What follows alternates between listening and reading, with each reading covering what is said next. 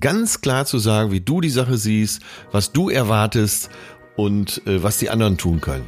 Dass die nicht ausgesprochen werden, dass die irgendwie da sind, aber dass keiner darüber spricht, sondern dass die ganze Zeit eben das zu kalt abläuft. Dass man überhaupt mal schaut, wo steht oder stand dieser Mensch in meinem Leben.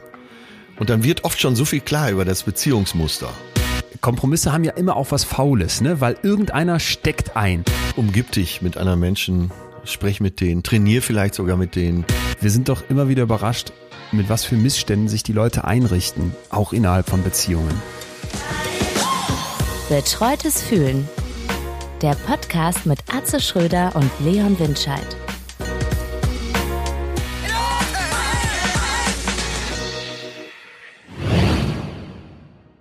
Kennst du diesen Moment, Atze, wenn du vor der Tür stehst und du weißt ganz genau, verdammte Axt, ich habe den Schlüssel drin gelassen?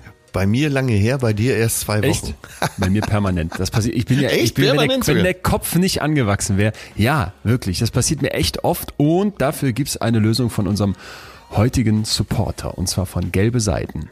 Da sind wir bei unserem Werbepartner, Gelbe Seiten Schlüsseldienst. Jetzt werden wahrscheinlich die ersten schon denken, aha, wie funktioniert das? Kann ich nicht einfach irgendeinen Schlüsseldienst anrufen? Nein. Besser, ihr ruft den Schlüsseldienst von Gelbe Seiten an. Äh, Es gibt einen garantierten Festpreis. Ist ja mal genau das, wo man am meisten Angst hat, dass der Preis dann davon läuft. Also es gibt einen garantierten Festpreis. Die haben rund um die Uhr Service, 24-7, immer verfügbar. Es sind geprüfte Dienstleister vor Ort, das ist auch wichtig. Die sind sogar bei Stiftung Warentest der Testsieger und ihr könnt in Bar zahlen oder sogar mit der EC-Karte. So, und das Ganze ging jetzt hier ratzfatz, wenn ihr nochmal nachgucken möchtet, dann einfach unter gelbe Seiten-Schlüsseldienst.de. Gelbe Seiten-Schlüsseldienst.de, Schlüsseldienst mit UE. Da findet ihr all die Infos nochmal, also zusammengefasst, Stiftung Warentest Testsieger kommt zu euch nach Hause, macht die Tür auf zum Festpreis 24-7 und zwar über geprüfte Dienstleister, Zahlung dann zum Festpreis per Bar- oder EC-Karte. Ich würde sagen, vielen Dank, Gelbe Seiten, dass ihr das jetzt anbietet und schön, dass ihr uns heute unterstützt und diese Folge möglich macht. Ganz genau. Und Leon wird ganz besonders davon profitieren. Wenn ich wieder rein muss, dann mit gelbe Seiten. Und weiter geht's hier. So, bevor wir hier anfangen, musst du mir mindestens noch eine weitere Flasche von deinem Wein schicken. Übrigens, danke für das erste Paket. Ja. Weil ich habe ein Gut bei dir. Ich habe jetzt tatsächlich Liebe zu Ende geguckt und Ah, toller Film. Ne, da hab ich doch. Ich hab einen gut bei dir. Nein, nein, nein. Mein Limit war erreicht, als ganz am Ende, da gibt's ja einen Typen, Liam Neesons Frau ist irgendwie tot, ne, wenn ich mich nicht vertue. Er hält dann so eine Rede bei der Ja. Beerdigung, es ist herzzerreißend. Da muss ich gestehen, kamen mir fast die Tränen. Ja. Und er macht irgendwie so einen. Sidekick-Witz oder so einen, so einen kurzen Witz, dass ähm, er jetzt all ihre Wünsche erfüllen, äh, ihr erfüllen würde, seiner toten Frau, außer den, dass er mit ähm, Claudia Schiffer zur Beerdigung kommt. Ja. Und so in der, in der gefühlt fast letzten Szene dieses Films trifft er dann als der trauernde Ehemann auf Claudia Schiffer in der Grundschule seines Stiefsohns und Ja. nee, da war für mich Schluss. Das war zu krass. Bis dahin aber ein toller Film. Ja, also die Szene kann auch ich dir nicht schön reden. Aber äh, solche dachte Filme jetzt. dürfen an gewissen Stellen auch trivial sein. Also da muss man Ja. drei Joker muss man einsetzen. Und außerdem rollen wir ja auf Weihnachten zu. Bist du schon im Modus? Äh, so ein bisschen, ja. Ähm, es wurde ein Adventskranz gebastelt hier. Ach. Sehr rock'n'rollig, sehr flippig. Äh, ja, das sind so Weihnachtskugeln, so, so äh, aus den Peanuts so ein paar Figuren. Ähm, Bist du so eine Dekomaus? Am Samstag zu Depot geht und dann zu Nanunana. Äh, exactly, ja, genau. Und es ist uns gelungen, auf jeden Fall so ein paar Sachen zu finden, zum Beispiel so kleine VW-Busse, aber dann äh, Ja. Modell 1. Naja, und das sieht schon toll aus, muss ich sagen. Das, man kann also Weihnachten auch stilvoll schmücken, das gefällt mir gut. Wie sieht's denn bei dir mit dem Weihnachtsbaum aus? Äh, gekauft. Gekauft. Ich habe Marius bei WhatsApp geschrieben, er möge doch bitte vom Rewe so einen kleinen Tannenbaum mitbringen. Okay. Weil ich vor Jahren mal Rewe. beim Ja, die standen da. Ja. Weil wir vor Jahren mal beim Flohmarkt so einen Topf dafür geschossen hatten. Also einen echten Weihnachtsbaum, jetzt kein Kunststoff. echten, ja, einen echten. Also die standen vor dem Rewe. Ja. Der stand vor dem Rewe eingetütet in so ein Netz und äh, es, ich habe den jetzt hier in der, in, in der, im WG-Wohnzimmer schon gehisst, hätte ich fast gesagt, aufge, aufgestellt. Ja. Und es gab Ärger von der Freundin meines Bruders, weil das sowas von 2019 wäre noch echte Weihnachtsbäume zu haben. 2020 wäre jetzt äh, Weihnachtsbäume mieten angesagt. Stimmt, wir haben uns letztes Jahr ausführlich drüber unterhalten. Ich kam ganz gut weg, weil ich schon seit Jahren auf Weihnachtsbaum verzichte. Ja. Äh, Ich, ähm, Du konntest nicht einsehen, dass man da in den Wald geht und da Bäume Ja. schlägt. Ja, okay. wobei mir äh, jetzt doch direkt wieder so ein Punkt da, äh, Thema komplexe Welt in den Hinterkopf kommt. Absolut. Äh, es könnte auch gut sein, wenn viele Bäume immer wieder neu gepflanzt werden. Äh, Ich biete glaube, das, das ein, ich glaube, das ist ein theoretischer Wert. Aber wenn man es übers Jahr so ökologisch wertvoll lebt wie du, dann ist das sicher mal drin. Wobei, Das ist auch ein kleiner. man ist auch ein staunt, ja, wobei jetzt wahrscheinlich drei Rehe tot sind, weil sie diesen kleinen Baum nicht mehr fressen konnten im dunklen, kalten Winter. du weißt doch, dann äh, recherchiert man so ein bisschen und dann stellt sich raus, hättest du mal einen großen gekauft, das wäre nicht so schlimm gewesen. Äh, Ja, ja, genau so. äh, wie ich gestern sehr zu meinem Leidwesen erfahren musste, wie unökologisch äh, der Kauf von einem Pfund guter Butter überhaupt ist. Also ich bin ja derjenige, der Westfale, der so mit dem Gedanken aufgewachsen ist, es gibt eigentlich nichts Besseres als gute Butter. Heißt ja auch schon gute Ja. Butter. Um Himmels Willen, also das ist ein Verbrechen. Da kannst du fast besser eine Avocado auf Ex schlucken, als grad fragen. so ein Pfund Butter zu verputzen, weil für ein Pfund Butter braucht man sechs bis zehn Liter Kuhmilch. So, und wir alle wissen ja, was mit diesen Kühen los ist, mit diesen Milchkühen, was sie da für eine Aufgabe haben. Und dass sie in ihrem Leben nie eine Weide sehen, sondern da im beleuchteten Stall stehen und ein Leben lang schwanger gehalten werden, damit sie mehr Milch geben und so weiter. Oh Gott, Hör Leute, auf. bloß keine Milch. Äh, so Milch sowieso nicht, aber eben auch keine Butter mehr essen. Absolut. Ich war gerade so in der heilen Welt vom tatsächlich Liebe. Von Ja. tatsächlich Liebe. Und hier schon Richtung Weihnachten muss man doch jetzt auch mal, ich weiß es nicht, irgendwann müssen wir jetzt auch mal äh, fünfe gerade sein lassen, weil sonst, ja, das haben wir hier schon ausführlich in der Sinnfolge versucht zu klären. Ja, wir machen es uns ja auch nicht einfach und äh, vielleicht ist das auch ganz gut so. Ja. Ne? Also wenn ich vorher gewusst hätte, wie unökologisch Butter ist, hätte ich sie gar nicht gegessen. Damit ist jetzt wirklich absolut Schluss. Ich habe sogar die, die ich noch habe, weggeworfen. Ja. Schlau. Zumindest noch einen Avocado-Kern reinpflanzen können. Ja, aber äh, habe ich wahrscheinlich so unbeabsichtigt im Müllsack. Aber man kann doch immer so viel Fehler machen. Ja. Und wir hängen alle mit drin. Alle, alle hängen wir mit drin. Verdammte Scheiße, ey. Unsere westliche Lebensweise. Aber komm, wir sind ja hier ein anderer Podcast. Ja, und ich wollte dir, bevor wir heute in unser Kracher-Thema einsteigen, dass wir kurz teasen dürfen, nämlich wird's um den Umgang mit schwierigen Menschen gehen. Ne? Also was, was machen, wenn der Chef ein Arsch ist? Oder was mache ich, wenn ich irgendwie so eine Kollegin habe, die immer so provoziert? Oder wenn irgendwer im Team nicht mitzieht oder immer gestresst ist und ich weiß nicht, was ich mit dem tun soll? Vielleicht nochmal äh, aufs ganz Große gebracht. Was mache ich mit den Covid-Leugnern in meiner Familie oder mit den äh, Klimawandel, äh, wie sagt man, auch Leugnern, keine Ahnung. Ähm, was mache ich mit schwierigen Leuten? Wie gehe ich mit denen um? Und das wollen wir heute klären. Und anders als jetzt äh, die zwei Liebesfolgen, wirklich ganz, ganz praktisch. Die waren ja zugegeben etwas theoretischer. Und deswegen heute eine, eine knackige Zehnerliste zum Thema Umgang mit schwierigen Leuten. Bevor wir aber da reingehen, muss ich noch kurz was erzählen. Und zwar bin ich hier, äh, bin ich auf eine neue Route gestoßen, die ich in Münster abspaziere. Äh, hinten hinterm Schloss, das die meisten wahrscheinlich vom Tatort kennen, und Botanischer Garten. Da gibt's gibt's eine ganz waldige Ecke mitten in der Stadt. Und ich spazierte da letztens durch, es war stockfinster, die Sonne kommt ja gefühlt Ja. gar nicht mehr raus. Äh, Und dann kam mir ein Gedanke, äh, und zwar die perfekten 80 Prozent nenne ich das ab jetzt. Ja. Kennst du dieses, wenn man sich so plant und so überlegt, wie viel man so macht und schaffen will, dass man immer davon ausgeht, ja, ich will ja die 100% auslasten. Äh, war mehrfach Thema in den letzten Tagen und rein aus dem Gefühl heraus habe ich gesagt, also maximal kann man 80 Prozent schaffen. Tatsächlich so gesagt. Und äh, fand mich da aber noch sehr optimistisch.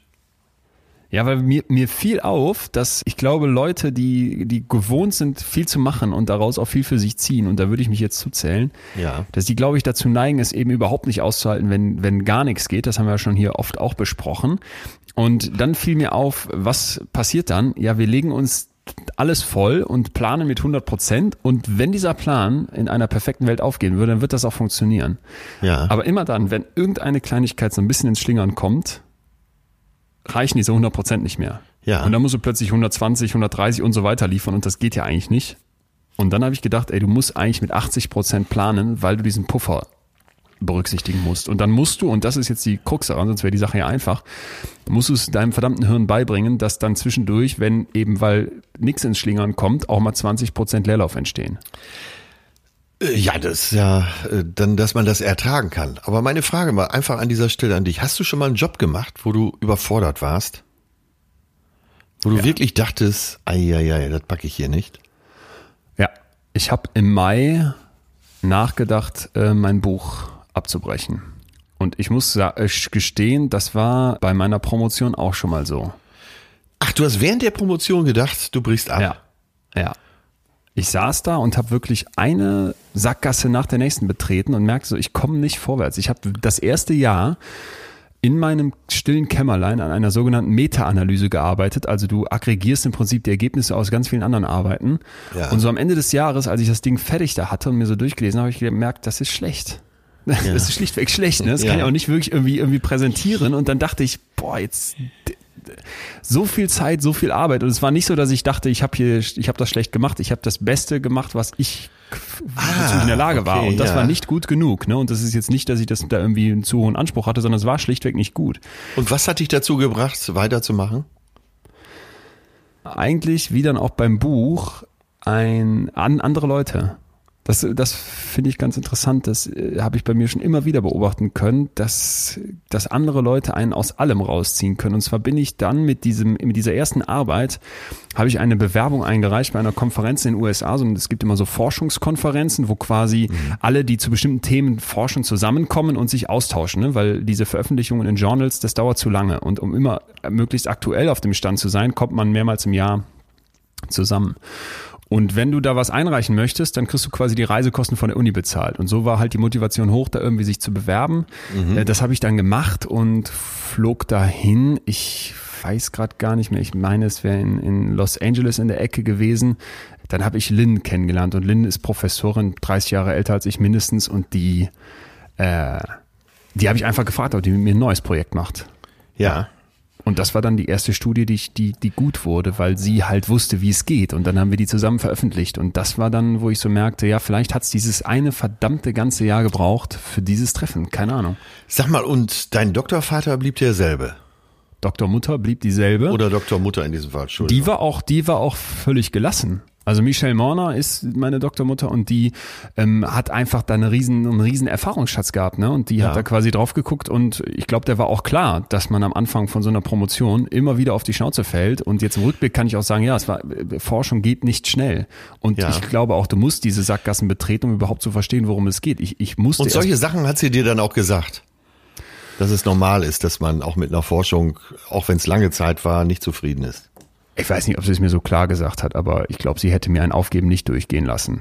Aber Ja. ich hätte mich dagegen durchsetzen können, durchaus. Also wie gesagt, das war so ein Moment, wo ich dachte, ciao. Ja. Ja. Und dann war es aber eben äh, dieser Ausweg. Es war nicht so, dass du irgendwann für dich gedacht hast, komm, hoch den Arsch, weiter geht's. Nee, nee, nee. Das war, es gibt ja diesen Boots, es gibt ja diese Idee des Bootstrappings, also dass ich mich an meinen eigenen Stiefeln, so wie der Till Ja. Reinspiegel war das doch, glaube ich, aus dem Schlamm ziehe. Ja. Das hätte ich nicht mehr geschafft. Von Münchhausen war das, ja. Münchhausen, so. Äh, und äh, nee, ohne die, ich sag, ohne dieses Treffen mit der Lynn, ja, wäre es das gewesen. Also wie gesagt, das ist, äh, kennst du das nicht, dass man sich manchmal so festfährt und dann einfach sagt, das, das geht nicht weiter? Ich krieg's nicht mehr hin? Das, ja, ja, natürlich kenne ich das. Und äh, aber ähnlich wie du dann irgendwie schüttel ich mich dann oder jemand kommt und äh, zeigt eine Lösung auf und dann geht's auch weiter. Man weiß ja mittlerweile, also Ja. ich weiß das mittlerweile, dass ich, dass man immer wieder durch schwieriges Gelände kommt. Und äh, ja, wenn man sich aufmacht oder wenn ich mich aufmache für ein Projekt, dann ist meistens schon klar, es wird Tage geben, da läuft es echt nicht so gut oder man man ist verzweifelt im schlimmsten Fall. Und mittlerweile habe ich so für mich akzeptiert, dass ich dieses Tal eben durchschreiten muss. Ah ja. Ist so, Ja, so ein ja, Konzept genau. für mich, äh, als Stimmt. Konzept eingeflossen in meine Bewertung, ja. Das stimmt, das ist ein guter Punkt.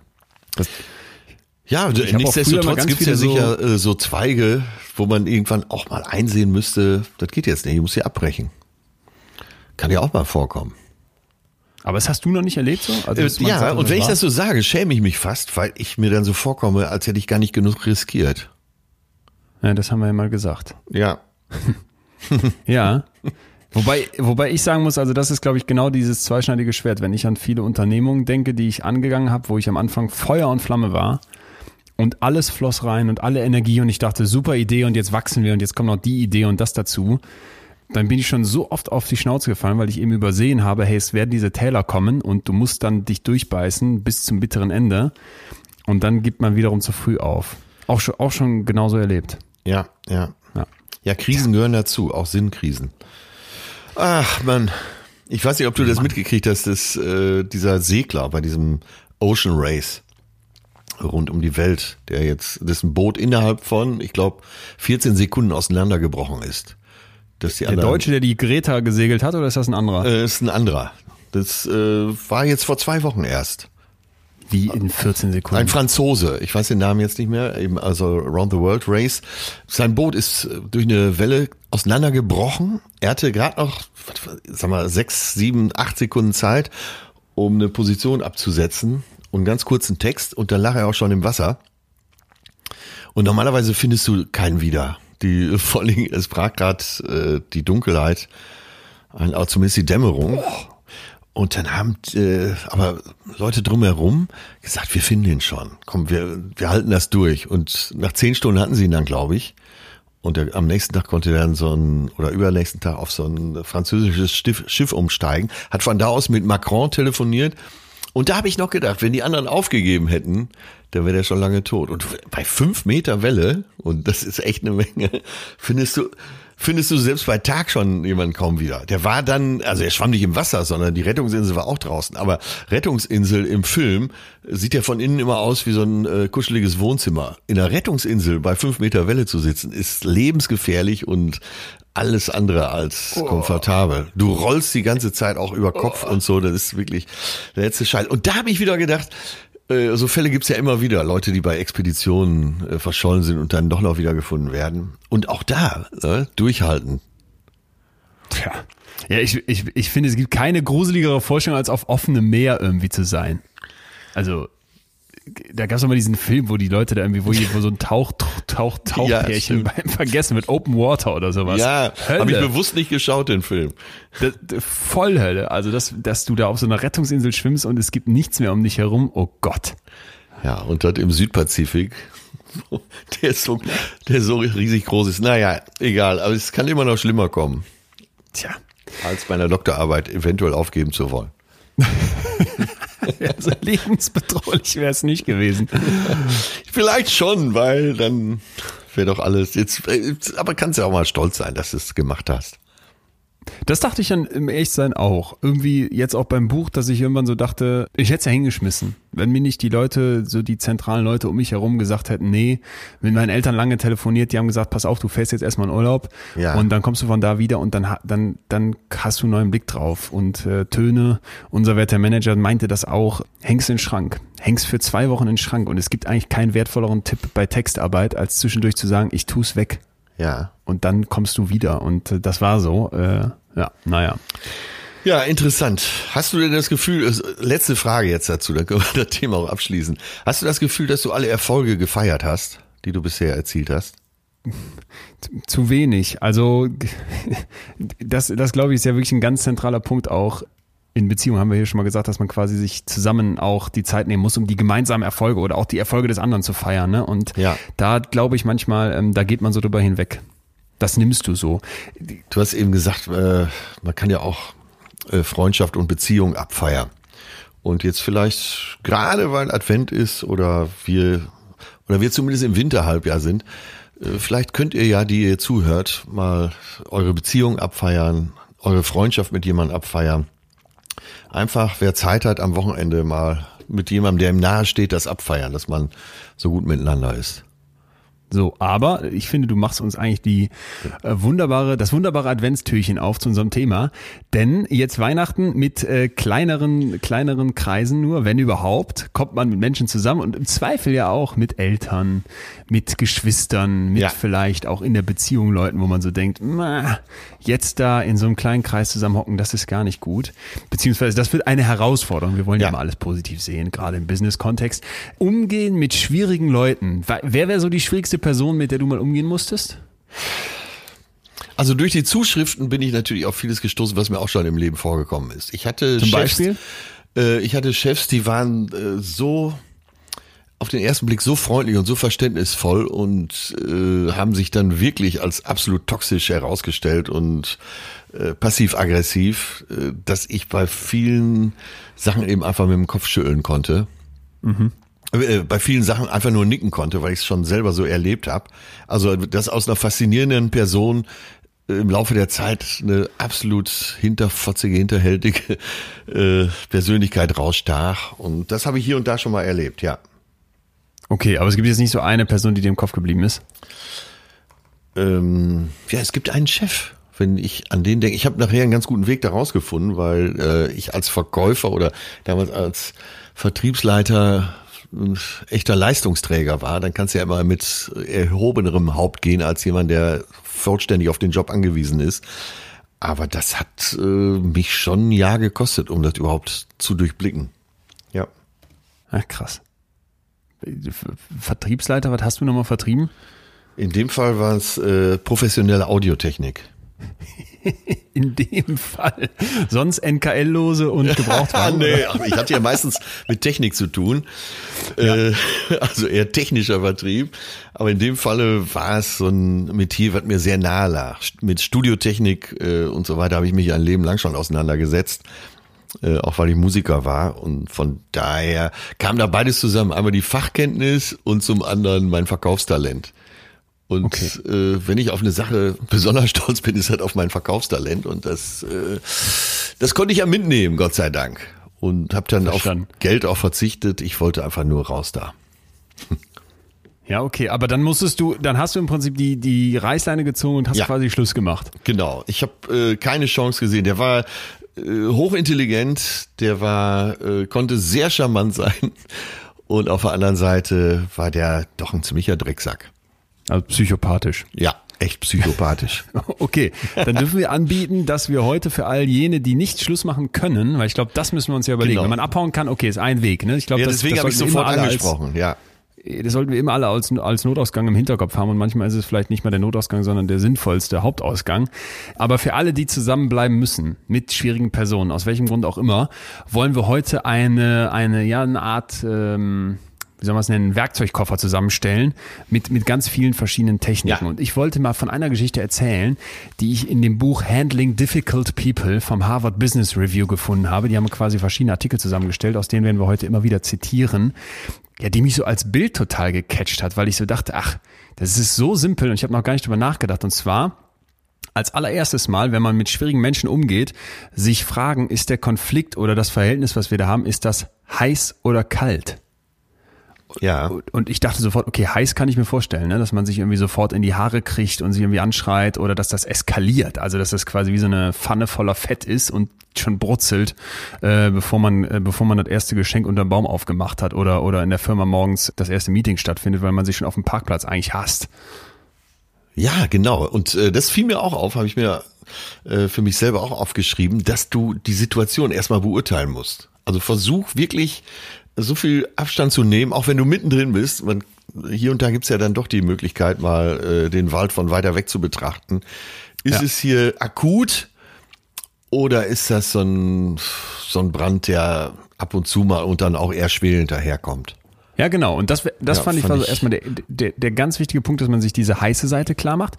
Aber dann, und das war für mich dieser Ja. augenöffnende Moment, ich weiß nicht, ob ich es jetzt äh, zu groß mache, aber irgendwie fand ich es fand ich's total, total plausibel. Äh, kalte Konflikte. Völlig übersehen. Also wenn, wenn beide Parteien oder eine Partei äh, Emotionen unterdrückt, und wenn es so unemotional abläuft, ne, dass man quasi die ganze Zeit so um, um den heißen Brei herumredet, dass man, dass man so äh, physisch auch überhaupt nicht, dass man mehr so in den Seilen hängt oder sich wegwendet. Verstehst du, was ich meine? also, dass das überhaupt keine Temperatur hat, was da, was da stattfindet. So kalt ist. Und das fand ich deswegen so gut, weil, weil der Autor sagt, weder dieses heiße noch das quasi eingefrorene ist ein konstruktiver Weg, um mit einer, mit einer, mit einer schwierigen Person umzugehen, sondern die ideale Lösung ja. ist, dass du dich darum kümmerst, dass dieser Konflikt warm wird, also so handwarm. Ja, ich wollte gerade sagen, wenn er richtig kalt ist, dann kann es natürlich auch schwierig sein, da überhaupt eine Temperatur reinzubringen. Ja, und, und ich und das, fand, äh, und fand, das, das zementiert das so, als wenn so ein Beton abgebunden hat. Stimmt, genau. Ja. Und, und ich dachte, das wäre vielleicht ein ganz guter Start, wenn wir uns überlegen, was kann ich tun in so einer Konfliktsituation, wenn ich äh, versucht habe, mal eine Draufsicht zu bekommen, wenn ich das Thermometer mal hingehalten habe und jetzt weiß ich, es ist entweder zu heiß oder zu kalt oder wo auch ja. immer die Temperatur jeweils liegt, um nachzujustieren. Also was kann ich machen, um einen Konflikt aufzuwärmen oder ja. eben um ihn abzukühlen? Und ich würde das gerne mal als ersten Punkt hier so in unsere kleine Liste aufnehmen. Wie, wie kann ich die richtige Temperatur im Konflikt schaffen? Genau, um ihn überhaupt zu verarbeiten, ihn knetbar zu machen, um bei ein Bild aus der Küche zu bleiben. Aber äh, was hältst du denn davon, wenn wir ein paar Zuschriften vorlesen, damit wir hier auch mal so ein bisschen das Aroma reinkriegen? Ah, okay. Cliffhanger zu den Techniken bezüglich Temperaturveränderung und erstmal, was ist eigentlich das Thema? Was heißt es, mit schwierigen Menschen umzugehen? Äh, da schreibt die liebe Katrin, ich habe eine Kollegin in meinem Team, die starke narzisstische Züge aufweist. Sie muss permanent zum Ausdruck bringen, dass sie uns allen fachlich überlegen ist und übernimmt gern die Rolle des Alpha-Tiers. Sie fährt schnell aus der Haut, wird laut und steigert sich oft so sehr in etwas hinein, dass sie manchmal so wütend wird, dass sie aus Wut anfängt zu weinen.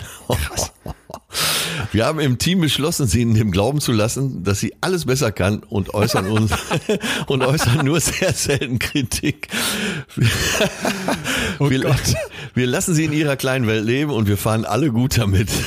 Sie ist in psychischer Behandlung und schafft es dadurch, ihre Fehler und ihr Verhalten manchmal selbst zu reflektieren und sich dann zu entschuldigen. Liebe Grüße, Ach. Katrin. ja, Katrin, da ist ja, sind ja zwei Lösungen schon mal drin. Also äh, in Anführungsstrichen. Ne? Wir lassen sie alle in den Glauben und in ihrer kleinen Welt leben. Äh, also das kann ja nicht wirklich die Lösung sein. nee, eigentlich nicht. Aber äh, was ich interessant finde, ist, wenn sie sagt, sie ist in Therapie, dass sie ihr irgendwie auch genau. Zeit einräumen dadurch, oder? Genau. Und da hält man ja schon wieder die Luft an und denkt sich, okay, wenn die äh, in Behandlung ist und in Therapie, dann hat sie ja irgendwas eingesehen. Und das ist ja schon ja. mal ganz gut, weil bei narzisstischen Störungen äh, ist der Patient meistens nicht so weit, dass er was einsieht. Ja, was war die, was war die zweite Lösung, die du darin siehst? Äh, ja, die erste Lösung war eben, dass sie sie machen lassen und die zweite Lösung ist, dass sie selber eben äh, zur Therapie geht. Ah ja, okay. Ja, stimmt. Ne? Das, ist, das ist ein Riesenvorteil bei narzisstischen Zügen, wenn jemand sagt, ich muss da irgendwie was dran tun oder anfängt, das einzugestehen. Dann reflektiert Übrigens, sie zumindest teilweise. Das ist gut. Ja, bin Übrigens mal aber gespannt. auch ein klares Indiz dafür, dass jemand keine narzisstische Persönlichkeitsstörung hat. Zumindest am Anfang. ja, ja. Ja, sind schon dicke Klopper dabei. Mir ist eine Nachricht aufgefallen. Ich vermute von einer Frau und zwar aufgrund des Tulpen-Emotikons und der, des orangenen Herzes am Ende. Hier steht kein Name dabei, aber das ja. ist quasi Signatur. Ich wünschte, ich könnte es formulieren, wie schwierig es mit meiner Schwiegermutter in Spee ist, gerade seit der Trump-Administration, dem ganzen Aufweichen von Fakten und Corona Oh boy. Gibt es eine Business-Idee wie Coaching für den Umgang mit schwierigen Schwiegermüttern? Ich glaube wirklich, dass es ein Markt ist. Schwiegermutter ist doch der Prototyp von Handling Difficult People, oder nicht? Ja, das ist schon fast so ein Treppenwitz, aber wir wollen uns auch nicht darüber lustig machen. Nur es klingt so typisch. Und in meinem Bekanntenkreis gibt es auch so viele Menschen, die sagen, wenn Schwiegermutter reinkommt, springt automatisch die Lüftung an. Ich habe hier noch eine, da geht's auch in den von Theresa, da geht's halt wirklich auch in den privaten Bereich, deswegen äh, lese ich die auch nochmal vor. Ich möchte mich erstmal für euren Podcast bedanken, den ich seit einigen Monaten höre. Ich habe es vor anderthalb Jahren geschafft, eine für mich sehr toxische Beziehung mit vielen Kränkungen zu beenden. Seitdem arbeite ich stetig an mir und mein Selbstwertgefühl. Das ist schwierig. Ich war vorher ein sehr fröhlicher Mensch und mit mir und mit meinem Körper, ich bin etwas kurvig, sehr zufrieden. Da dieser Mann von meinem Charakter bis zu meinen Schuhen alles kritisiert hat, war ich extrem verunsichert. Es wird besser, aber die Vorstellung, wieder mit jemandem eine intime Beziehung zu führen, macht mir Angst. Neulich habe ich mich mit jemandem aus der Uni getroffen, der mich ziemlich an meinen Ex erinnerte. Und ich hatte richtig Panik, dass er auch so ein Mensch ist.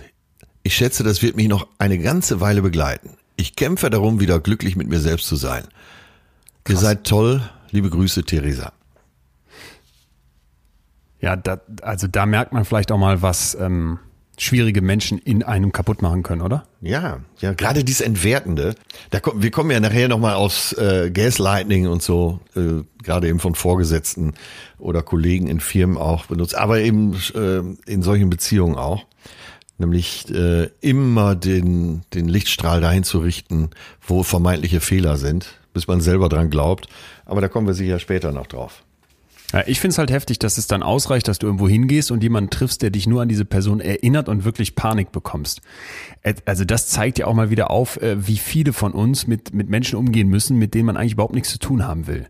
Und ich glaube, dass man da ja oft in einer luxuriösen Situation ist, wenn man wie du sagen kann, ich ziehe jetzt mal hier die Reißleine, ja, hau ab. Ja, ne? Ja. Und ganz viele müssen aber irgendwie da durchgehen. Und jetzt stell dich mir vor, man legt nochmal eine Schippe drauf und sagt nicht, da gibt's einen Chef, der irgendwie, der irgendwie grauenhaft ist oder eine Kollegin, sondern stell dir mal vor, du bist so ein Bully, so ein Opfer von Bullying und du bist halt dann der ein, eine, auf dem alle rumhacken und eigentlich sind alle anderen für dich toxisch. Das äh, muss ja, das muss ja ein Gang durch die Hölle sein. Ja, das ist in der Firma, im Beruf so. Aber im, im Privaten gibt's ja auch Situationen, wo du nicht so einfach gehen kannst. Schwiegermütter. Vor, äh, nein, aber Frau mit zwei Kindern, da Schluss machen würde vielleicht den direkten Gang in Hartz IV bedeuten. Da ist so ein Schritt ein größerer, als wenn du da im Hintergrund abgesichert bist. Und sowas gibt's ja alles.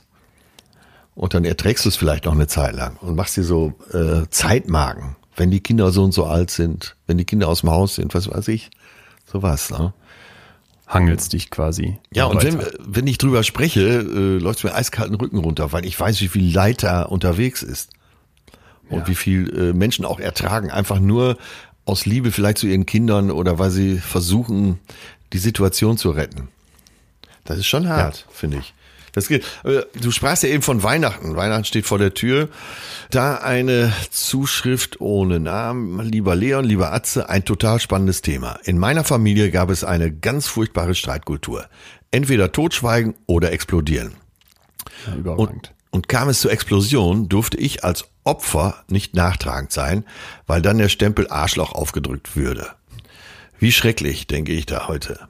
Da setzt man sich für was ein und wenn man ungerecht behandelt wurde, ist man unten durch, wenn eine Entschuldigung nicht reicht. Ich habe bis heute große Probleme, Konflikte zu stehen, willkommen im Club, und verbinde das mit potenziellen Liebesentzug, weswegen ich stets einlenke in meiner Ehe. Meiner Erfahrung nach stiftet man so nur nach außen Frieden und wird sich nach innen immer fremder, bis man sich selber nicht mehr vertraut. Ja, sehr guter Punkt. Eine, gu eine gute Konfliktkultur ist meines Erachtens auch deshalb von klein auf so wichtig, weil sie jeden in Kontakt mit sich und den eigenen Bedürfnissen bringt. Und das ist wichtig für das Selbstvertrauen. Liebe Grüße. Ja, ganz, ganz wichtig. Äh, ja. Wenn du das Selbstvertrauen nicht hast, dann wirst du ja ähm, einen Konflikt, auch äh, wie er, er oder sie da schreibt, nicht stehen können. Also sagt mir so viel, wenn er sagt, ich kann den Konflikt nicht stehen. Ja. Weil man nie gelernt hat, dass äh, Konflikte zum äh, Leben dazugehören, dass Konflikte ja nicht heißen müssen, dass hier ein endgültiger Bruch vollzogen wird. Äh, von morgens bis abends hat man Konflikte. Jeder sportliche Wettkampf ist ein Konflikt, weil einer gewinnen will. Ja. Ich habe gerade auch noch rausgezogen, dieses Entfremden durch einen Konflikt beziehungsweise durch die andere Person. Durch ja. die schwierige Person, ne, die dir da irgendwie eine falsche Streitkultur beibringt oder so mit dir umgeht die holt dich von dir weg. Und das fand ich auch nochmal einen ganz interessanten Aspekt zu sagen, ey, das entfremdet mich. Ja. Und wie willst du dann einen Standpunkt haben, wenn du dir selber fremd bist oder wirst? Ja. Das ist dann schwierig, wirklich eine Diskussion zu führen, wenn du gar nicht weißt, wo du stehst. Und auch, dass du überhaupt stehen darfst. Das ist ja, glaube ich, auch ein ganz wichtiger Punkt. Wie viele da draußen kriegen einen drauf, weil ja, wie soll ich das sagen? Nicht, weil sie es mit sich machen lassen, das finde ich ist zu einfach, ne, das Ja, so zu formulieren, aber weil sie eben nicht gelernt haben, dem etwas entgegenzuhalten. Und deswegen äh, vielleicht wirklich, ähm, lass uns weiter an, an der Stelle gehen, das ist vielleicht der, der, der perfekte Moment dafür, dass wir uns überlegen, wie kann ich jetzt als jemand, dem die Skills eher fehlen, als jemand, der wenig Erfahrung, wenig positive Erfahrung damit gemacht hat, wie kann ich in Konfliktsituationen mit anderen besser umgehen? Und wir hatten ja gerade eben schon mal dieses Thema aufgemacht, heiß oder kalt, ne? Ja, ja. Und ich würde jetzt mal sagen, vielleicht erster Punkt, weil es ähm, gefühlt noch häufiger ist, was mache ich, wenn der Konflikt zu heiß ist? So, und ich finde dann erstmal die Idee ganz gut zu sagen, das bringt jetzt nichts, wenn du die Konfliktparteien, und vielleicht bin ich ja auch selber einer davon, äh, Ja. in den Raum, in den, in den Raum bringst und dann quasi der Cagefight eröffnet ist. Sondern du musst im Prinzip jetzt, glaube ich, erstmal Grundregeln setzen Ja, dafür, wie, wie gesprochen wird und wie miteinander umgegangen wird. Ne? Also zum Beispiel, dass du einfach, äh, wenn wir es jetzt mal im Business-Kontext halten und du leitest irgendwie ein Team, wo ein Konflikt herrscht, dass du sagst, ey, wir setzen uns jetzt zusammen und wählen irgendwie eine Frage aus, wo erstmal jeder im Grunde gezwungen ist, über sich selber zu sprechen und über seine eigenen Gefühle und gar nicht über das Gemeinschaftliche. Ja, also Ja. zum Beispiel, wie betrifft dich das Problem, was wir hier haben, ganz persönlich? Also, keine Ahnung, es läuft irgendwas schlecht in der Firma, es ist, ist, ja, ist ja eigentlich der Dünger für Konflikte. Ja. Und dass du dann fragst, ähm, was, was macht das mit dir gerade, dass wir hier wegen Corona alle einen Schritt kürzer treten müssen, dass uns die Aufträge wegbrechen oder, oder, oder. Und dass du dann mal guckst, dass die Leute erstmal überhaupt ins Erzählen kommen und man vielleicht mal wieder so eine Atmosphäre schafft, in der eben nicht sofort dieses heiße Fett aus der Pfanne komplett, ja, zur, zur, zum, zum brennenden Topf wird. Ja, man darf nur nicht vergessen, äh, wie in der realen Welt, das ist ja dann auch die reale Welt, aber dass es Leute gibt, die wollen gar nicht. So, und es ist natürlich wichtig, so, dass du sagst, wie du es sagst, dass man so vorgeht, aber es ist auch wichtig, die zu identifizieren, die gar nicht wollen, die schon so toxisch sind, dass sie sagen, pff, interessiert mich überhaupt nicht. Was machen wir mit denen? Und das gibt's, das gibt's äh, viel häufiger als man denkt. Ja, man kann ja, man kann ja nur auf die zugehen. Äh, man muss auch irgendwann diesen Leuten ihre Grenzen zeigen. Ne? Also äh, vielleicht auch als Team mal. Da muss man sich Verbündete suchen und vielleicht als Team mal Grenzen aufziehen und einhalten. Ja, auf jeden Fall. Ich glaube, da wären wir jetzt aber schon einen Schritt weiter. Also wenn, ich würde jetzt im ersten Schritt erstmal versuchen wollen, wenn ich diese richtige Temperatur für einen Konflikt finden möchte, ne, kann ich es schaffen vielleicht, wenn es gerade hier zu heiß ist, indem ich einfach mal einen, einen ganz neuen, äh, neuen, neuen Schauplatz aufmache, eine ganz andere Arena, wo es überhaupt nicht um das Konfliktthema geht, sondern wo man vielleicht erstmal wieder eine Gesprächskultur schafft, dass ich da Hitze rausnehme. Also Ja. wirklich so wie bei einer Herdplatte ein bisschen runterregulieren. Absolut. Ich habe das nur gesagt, Leon, weil äh, ich sehe die ersten schon äh, zuhörend da sitzen und zu sagen, ja, ihr kennt meinen Kollegen nicht oder ihr kennt den Kollegen nicht. Okay, ja, ja. Ja, und äh, ja, Kennt und, meine äh, Schwiegermutter darum, nicht. Darum geht's ja, äh, dass man, oder mein Vater, meine Schwester, wie auch immer, Onkel, dass man eben sagt, verstehe ich. Also dass wir beide auch sagen, verstehe ich. Es gibt so Leute und äh, es muss ja auch Strategien geben, die mal zu isolieren und die mal richtig Ja. zu konfrontieren. Okay, ich top. will das nicht vorwegnehmen, nur äh, bevor ihr jetzt denkt, ja haha, ne, ihr habt das noch nie erlebt. Wir wissen, wie das ist. Und es gibt Leute, die bei denen ist wirklich Hopfen und Malz verloren. Und da muss man dann auch die Trennlinie ziehen. Aber es, ne, oft, wir setzen jetzt erstmal voraus, dass man Leute auch äh, mit einbeziehen kann und dass sie das auch einsehen. Weil wenn wir davon ausgehen, dass keiner äh, zuhört und keiner will, dann können wir es ja auch lassen. Genau, ja, zu den Extremfällen können wir ja vielleicht gleich nochmal kommen. Ja. Aber äh, erstmal gehen wir jetzt davon aus, dass die breite Masse Momente haben wird, wo Ja. äh, man jetzt nicht die Flinte ins Korn schmeißen möchte und wo man nicht mit Vollidioten zu, nur Vollidioten zu tun hat, sondern wo irgendwie was da ist. Und selbst wenn man am Anfang vielleicht glaubt, das sind nur Vollidioten, da müssen wir gleich auch noch zu, zu sprechen kommen, ähm, ist das ja nicht unbedingt immer sicher die, die richtige Einschätzung. Also jetzt vielleicht noch als Gegenpunkt dazu, was mache ich, wenn der Konflikt zu kalt ist? Und ich glaube, das kann man sich wirklich einfach, indem man das mal als Bild vor Augen hat, ganz gut vorstellen. Dieses, dieses, was du eben gesagt hast, der Teig ist noch, den kann man noch formen, den kann man noch kneten. Oder es ist eben irgendwas eingefroren, ja, was brauche ich? Ich muss es anlockern, ich brauche Bewegung da jetzt rein. Ne?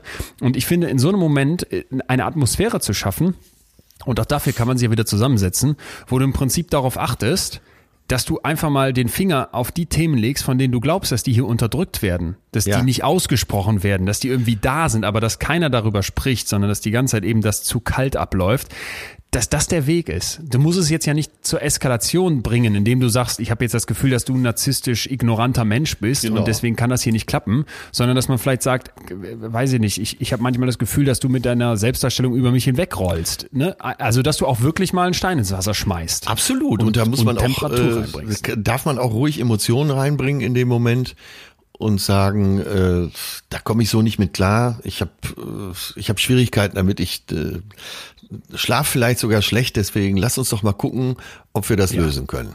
Dass man den anderen eben auch mit ins Boot nimmt. Und das meinst du ja, glaube ich, mit äh, Ja. den Teig wieder geschmeidig machen. Ja, genau, genau.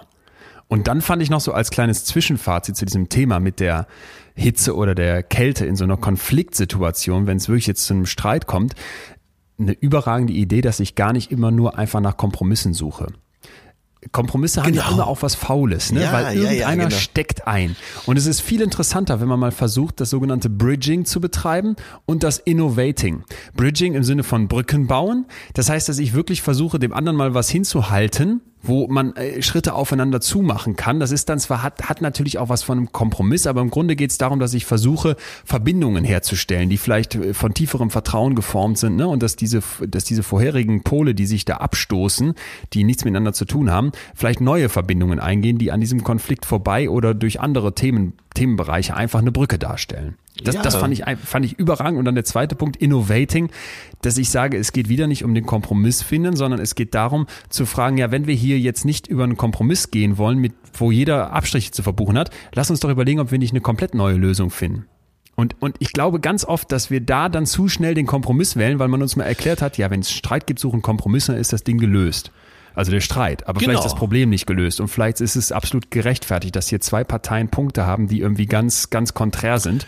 Und wenn ich dann nach einer Innovation strebe, statt nach einem Kompromiss, muss ich quasi eine neue Lösung finden, um wirklich das Problem, ja, im Prinzip an der Wurzel zu packen und zu beseitigen. Ja, vor allen Dingen geh nicht sofort den Kompromiss ein, sondern steh für dich selbst. Also wenn du steh für deine Position. Du hast ja eine Position und du musst ja nicht äh, in dir schon die Verhandlungen führen, sondern du kannst doch mal ganz klar deinen Standpunkt vertreten. Ja.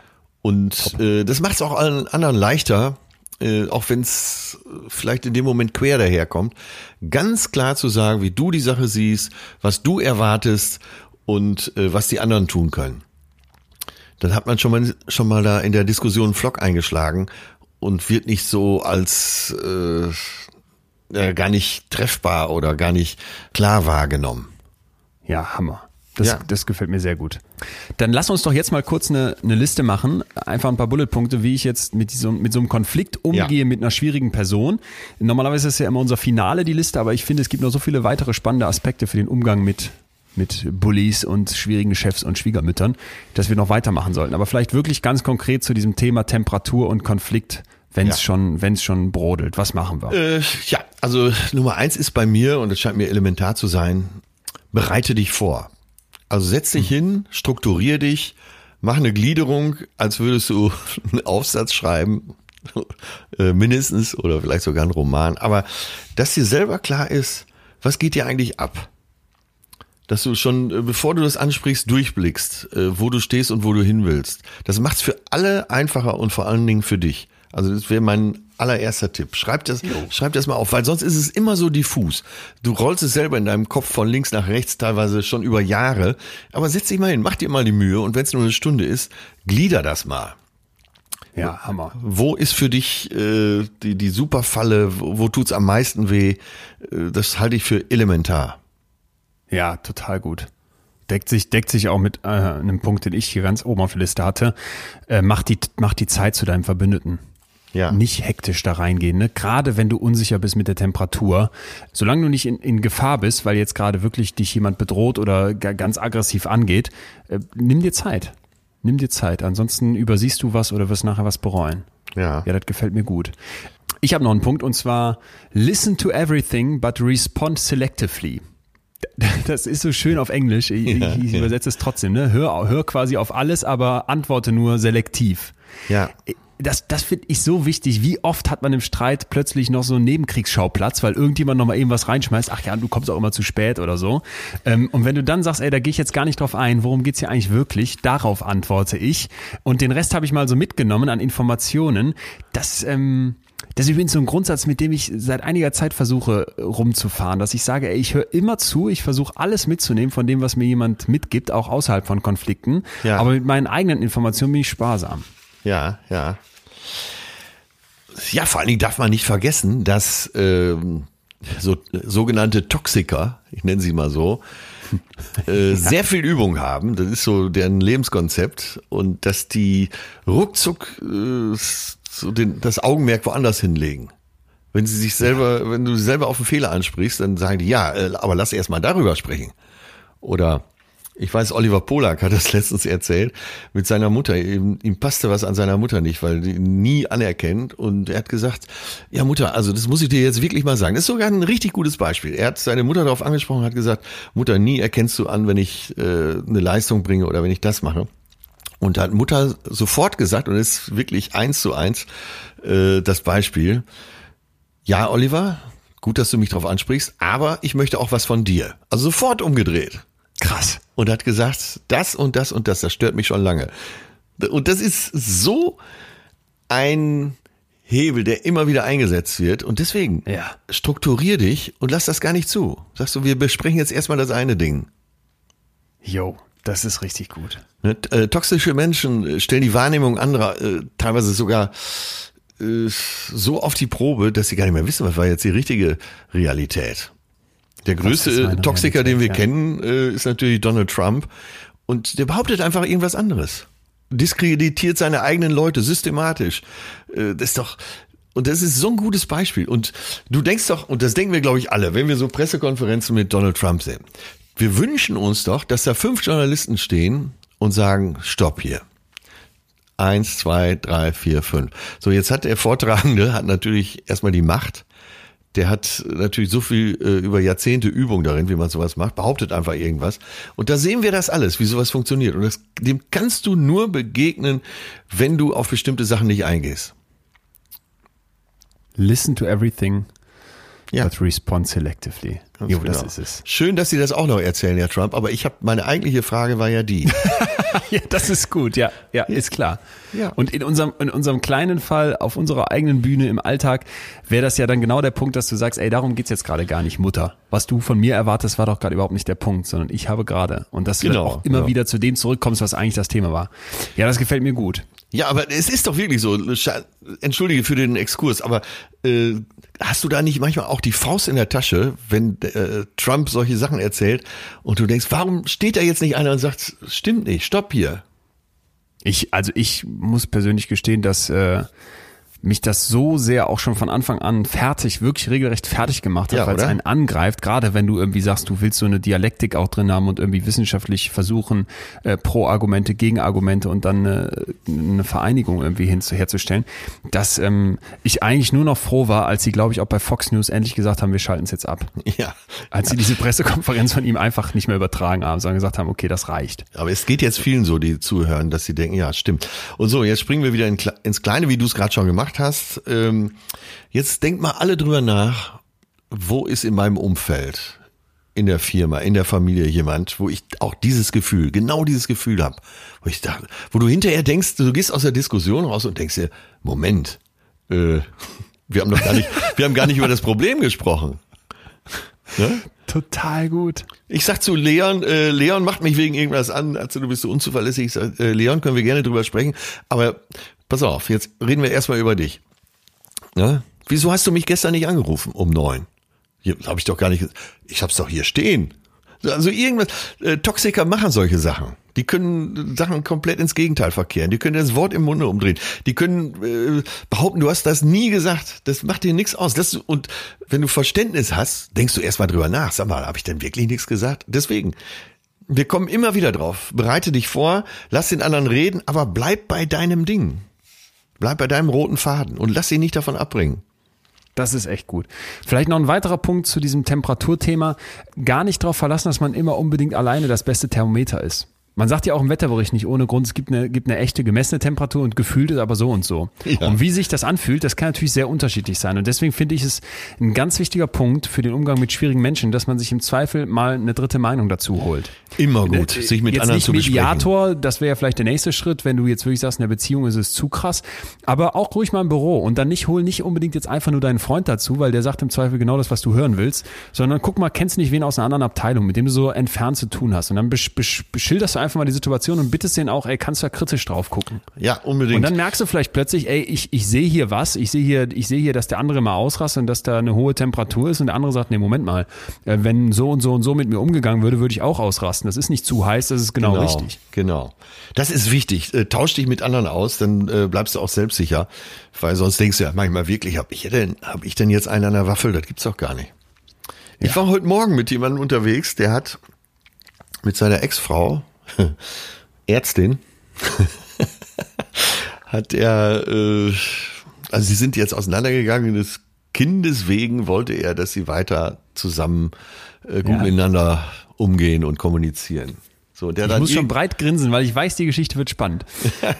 Ja, also ich kenne sie nicht, aber ich weiß, wie du erzählst. Okay, ja, weil du, weiter. weil du äh, Mediator gesagt hast. So, da hat er, ich habe ihm gesagt, sucht euch einen Mediator, Ja. quasi einen Diskussionsleiter oder Leiterin, am besten eine erfahrene Psychologin, ist immer gut, die so ein bisschen auf die Spielregeln achtet. So, er also mit diesem Vorschlag zu seiner Ex und die hat gesagt, ja, geh doch dahin.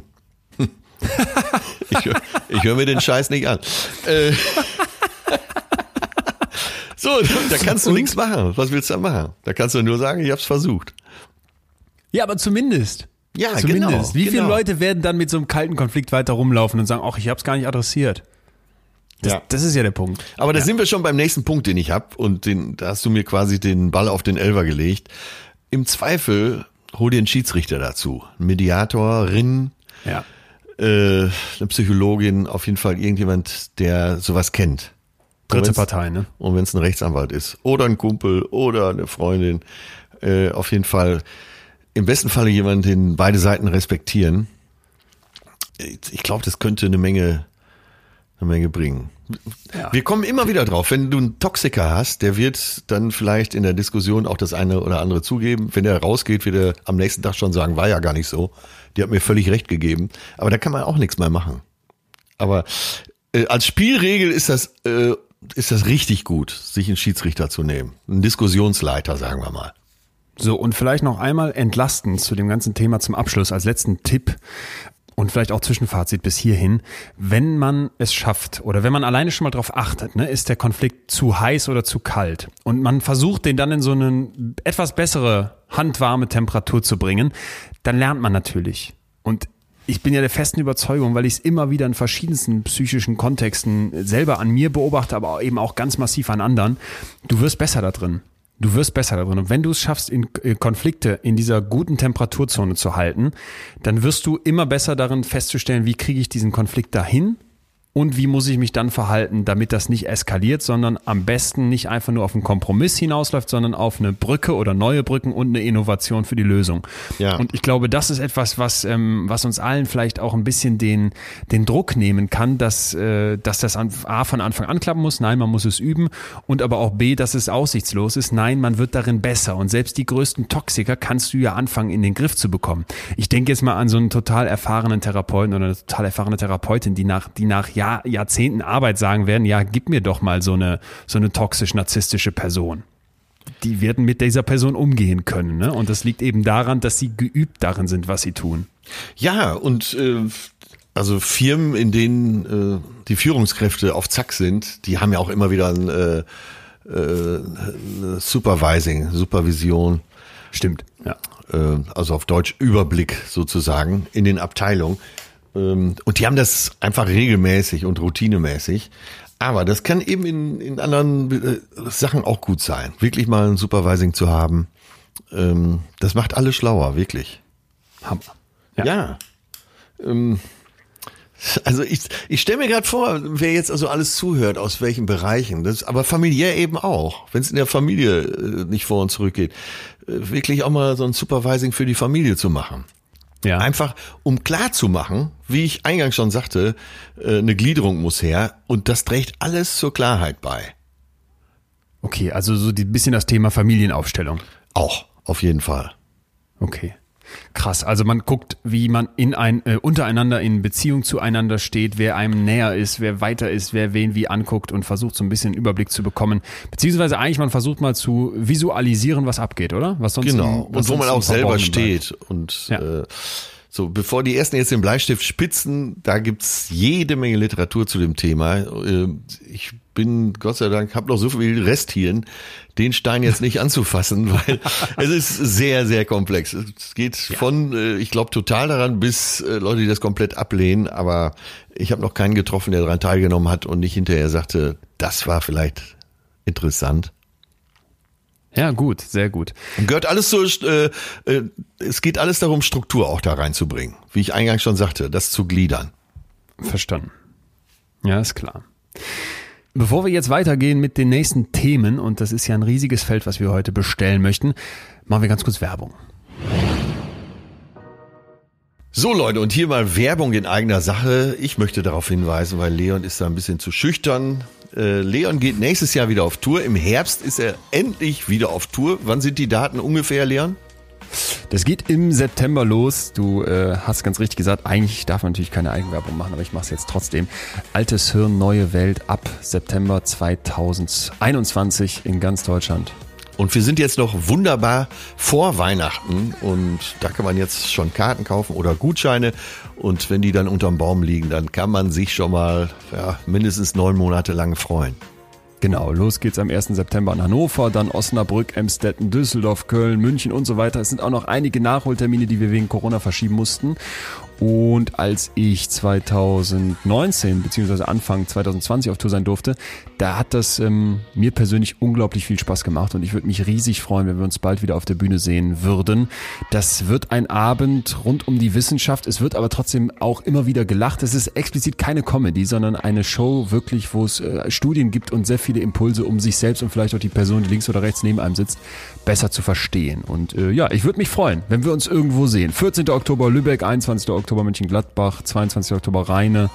Am 28. Oktober Bielefeld und so weiter findet ihr alles im Netz. Ähm, holt euch Tickets, legt sie unter den Baum. Ich glaube, unsere Branche, gerade auf den eher kleineren Bühnen, auf denen ich unterwegs bin, kann gerade vor allem eins gebrauchen, nämlich Support. Also Tickets dieses Jahr verschenken. Für mich gerne, aber gerne auch für die Kolleginnen und Kollegen da draußen. Danke.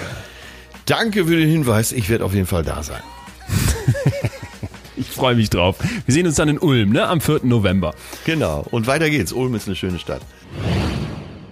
Jetzt haben wir gerade schon mal im ersten Block geklärt, im ersten großen Block geklärt, wie man so mit dieser Temperatur in so einem Konflikt arbeiten kann.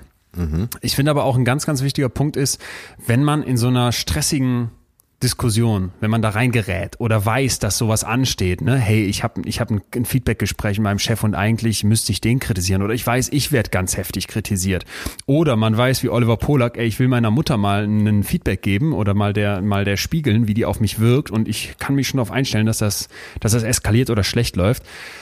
Nächster Punkt, den ich unglaublich gerne besprechen würde, wie kriege ich den Druck, den Stress aus solchen schwierigen Gesprächen raus? Ja. Und einer meiner Lieblingspunkte vielleicht mal als Start dafür ist, dass ich selber entscheide, welche Battles, welche Konflikte ich überhaupt eingehe. Also pick your battles, wieder aus dem Englischen, klingt immer so schön prägnant. Dass ich, dass ich überhaupt nicht alles annehme, was man mir so an, als Konflikt hinhält. Und als ich darüber nachgedacht habe, fiel mir auf, okay, krass, ich habe zum Beispiel als Unternehmer das immer wieder erlebt, dass mir Leute durch irgendwelche kleinen Provokationen, seien es Mitarbeiterinnen und Mitarbeiter, seien es irgendwelche Kunden oder, oder auch Partner, im Prinzip die Tür aufmachen und zu sagen, komm, jetzt gibt's Streit und an ganz vielen Stellen kannst du einfach an dieser Tür vorbeigehen. Weißt du, was ich meine? Ja, ja. Also diese Entscheidung, worüber habe ich eigentlich Lust, mich zu streiten, welches Battle gehe ich überhaupt ein, wo trete ich in den Ring, das finde ich ist irgendwie so, ein- so ein ganz, ganz wichtiger Punkt, weil du kannst ja an ganz vielen Stellen ja einfach auch sagen, nö, das vermeide ich. Und wenn ich jetzt aber rein muss, und ich finde, darum müssen wir uns jetzt kümmern, was mache ich jetzt, um in so einer Situation dann zu bestehen, wenn ich merke, es Genau. kommt hart auf hart, jetzt Da ist wird der ohne wichtige- Bandagen gekämpft. Aber da siehst du, äh, also gute Vorbereitung und Struktur im Gespräch. Dass du dir, du musst ja auch klar darüber sein, äh, welche, durch welche Tür gehe ich jetzt und welche nicht. Ja, das hatten wir jetzt aber schon bei den, bei den Streits, bei den. äh, Ja, ja, ja, aber das hast du ja gerade nochmal gesagt, dass du, äh, dass du nicht jedes, auf jedes Ding schnappst, was dir hingeworfen wird. Ach so. Ne, du hast ja gerade aus der Firma geschildert. Äh, Ja. Lass ich mich Ja, da ja. jetzt drauf ein oder nicht? Ja. Das heißt aber auch, dass du wissen musst, wo du stehst. Klar, auf jeden Fall. Und auch wo ich hin möchte. Ja. Ne, es nützt ja auch nichts, sich auf gar nichts einzulassen.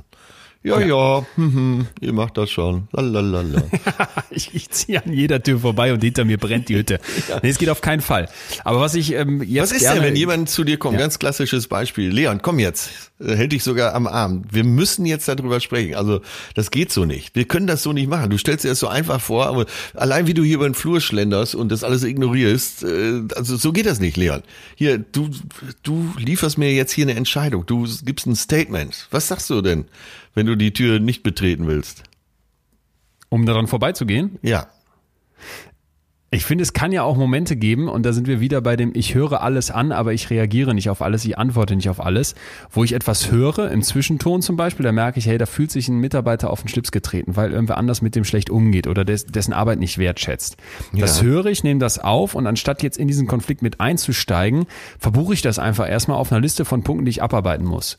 Und hier vielleicht nochmal kurz zurückgesprungen zu diesem Temperaturgedanken.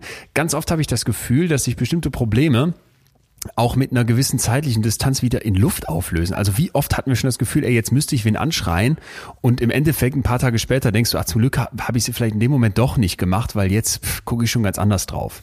Ich meine damit nicht dieses in sich reinfressen und ähm, dass man irgendwas verschleppt, das ist eben immer die Kehrseite der Medaille. Aber vom Grundsatz her gibt's glaube ich, ganz oft Momente, wo du einfach sagen kannst, ey, ja, verstanden, habe ich mitbekommen, muss ich jetzt aber gar nicht aktiv drauf eingehen. Ich weiß das jetzt und wenn mir das nochmal vorkommt oder wenn ich das nochmal mitbekomme, dann würde ich aktiv werden. Da rede ich jetzt natürlich aber auch aus der Position des, des, des Chefs heraus, der ich Genau, an ich wollte jetzt gerade klar. die, ich wollte gerade die Position tauschen. So, jetzt bist du der Mitarbeiter. Sehr gut. Ah ja, okay, top. Ja, und jetzt finde ich, muss ich mich doch fragen, wenn ich jetzt hier irgendwas durchhängen lasse und ich einfach vermute, dass mein Chef das richtig gehört hat und ich aber das Gefühl habe, ey, das ist mir zu krass, da möchte ich jetzt, dass wir drauf eingehen, ich möchte, dass wir hier dieses Battle beginnen, dann sollte ich das vielleicht einfach mal ganz explizit ansprechen. Also Ja. an wie vielen Stellen bleiben wir dann irgendwie diffus und sagen nichts, weil wir uns irgendwie denken, naja, wird er schon verstanden haben oder wird er schon genauso sehen wie ich, will er offenbar nichts zu sagen. Ja. Äh, und wie viele Momente gibt's vielleicht auch, wo ich dann als Chef irgendwas übersehen habe und irgendwie dachte, ja, ja, ich habe es wohl verstanden oder ich habe es vielleicht auch gar nicht verstanden, weil ich überhaupt nicht gemerkt habe, dass da jemand ein Konfliktpotenzial sieht. Und deswegen glaube ich, ist es immer so dieses, äh, naja, meine Realität, deine Realität. Ich glaube, dass ich verstanden habe, was du fühlst und was du jetzt hieraus liest. Das darf ich nicht einfach so unterstellen. Dann muss ich, wenn es mir am Herzen liegt, im Zweifel dann selber aktiv werden und sagen, pass mal auf, Chef, ähm, los geht's in den Käfig. Natürlich äh, im übertragenen Sinne. Ja. Also wenn jemand zu dir käme und würde sagen, wir müssen da mal drüber sprechen, lass uns einen Termin machen. Oder es ist so dringend, dass wir da jetzt gleich drüber sprechen müssen. Äh, Wo du es gerade sagst, äh, fällt mir auf, dass ich mir einfach so oft schon jetzt im Rückblick gewünscht hätte, dass mal jemand zu mir kommt und sagt, ey, wir müssen uns mal streiten. Ja. Wie geil wäre das? Äh, So ist es ja nie. Es kommt dann, wenn dann irgend so ein verdruckstes Ja, ne, oder äh, oft wird ja dann auch so eine Un Unzufriedenheit irgendwie anders ausgelebt. Stell dir mal vor, es käme jemand zu dir und würde sagen, ey, wir müssen uns streiten und ähm, lass uns gucken, dass das in einer guten Temperatur stattfindet und mit ein bisschen Zeit und vielleicht auch mit bestimmten Grundregeln und dann und dann aber auch Go. Also wirklich wie so ein wie so ein Boxkampf. Das ist mir noch nie passiert tatsächlich, wo du wo du das gerade fragst. Und ich glaube, es wäre an ganz vielen Stellen gesund. Habt ihr denn schon mal in der Firma ein Supervising gemacht? Ja, wir haben als Nina und Anna die Geschäftsführung übernommen haben, da haben wir uns einen Tag lang mit einer Trainerin eingeschlossen. Ja. Und äh, sind wirklich mal so ganz äh, im Prinzip das gesamte Team durchgegangen und haben zusammen überlegt, ey, was gibt's für Punkte, was gibt's für, für, für Stolperfallen und so weiter. Und äh, ich muss aber dazu sagen, dass wir ein kleines Team sind und dass, glaube ich, bei uns wirklich eine, eine sehr offene Kultur herrscht. So. Ja. Jetzt ja. mal, jetzt mal ganz aus dem Nähkästchen geplaudert, gab es zum Beispiel schon mal den Moment, wo ich mich nachher selber mich geärgert habe.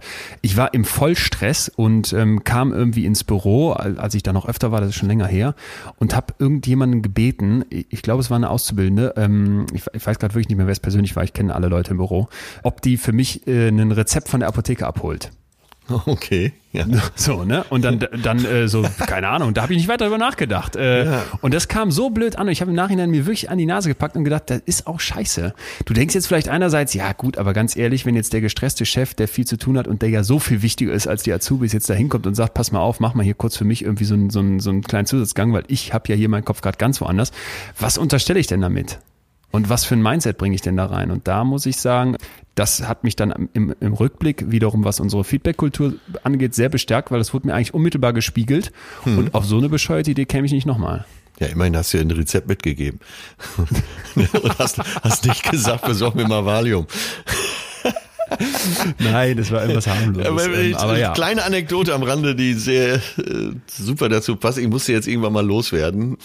Eine Bekannte hat beim BVB gearbeitet. Ja. Also äh, Borussia Dortmund, der Fußballverein. Und Watzke ist ja, ich weiß nicht, wie das heißt, Geschäftsführer ist der, glaube ich, da. Watzke, ja, so, wie soll ich sagen? Äh, Ist, glaube ich, kein einfacher Chef, sagen wir es mal so. Und sie Akademikerin und äh, sie kam irgendwann mit den Schuhen von Watzke die Treppe runter, also hatte die Schuhe in der Hand, ohne Schuhbänder. Von Kollegen drauf angesprochen, wo willst du denn hin? Ja, ich muss in die Stadt neue Schuhbänder für Herrn Watzke besorgen. Äh, dafür hat man dann fünf Jahre studiert. Aber ich glaube, alle, die Watzke kennen, wissen, da hilft auch kein Mediator mehr. Okay, ja, sprich das mal im Feedback-Gespräch an, dass du dich da blöd behandelt gefühlt hast. Tja, ja, ja, gut, aber Die hatte, die ist einfach, die hatte den Sportbereich verlassen irgendwann. Die arbeitet heute sehr erfolgreich im Marketing von einer anderen großen Firma. es sei ihr vergönnt. Absolut, So. aber das konnte ich jetzt nicht weglassen, oder? Nee, so, so Inside, also die, die Promi-Geschichten, die du mal hier für uns äh, brühwarm zur Hand hast. Ja, ich glaube, das haben wir alle immer wieder mal, dass du so Momente hast, wo du jetzt dem Watzke lieber sagen würdest, ey, das läuft so nicht, ne? Oder mir in dem Moment hätte man ja auch sofort sagen können, ähm, kann ich dich mal kurz zur Seite nehmen und irgendwie was dagegen sagen. Aber es ist vielleicht auch schwierig, weil gerade bei so hierarchischen Gefällen, Und du bist ganz neu im Berufsleben. Du willst ja vielleicht Genau. irgendwie Fuß fassen. Du willst gefallen. Äh, ja. völlig klar. Ah, scheiße, echt. Ja, und deswegen, das dürfen wir, das müssen wir leider immer wieder einflechten. Entschuldige, dass ich damit so nerve. Es gibt immer wieder Situationen, die funktionieren eben nicht so nach unseren Schablonen. Aufgrund von Abhängigkeiten. Auch familiär eben. Ja. Ja, ganz klar, total. Was willst du dann machen?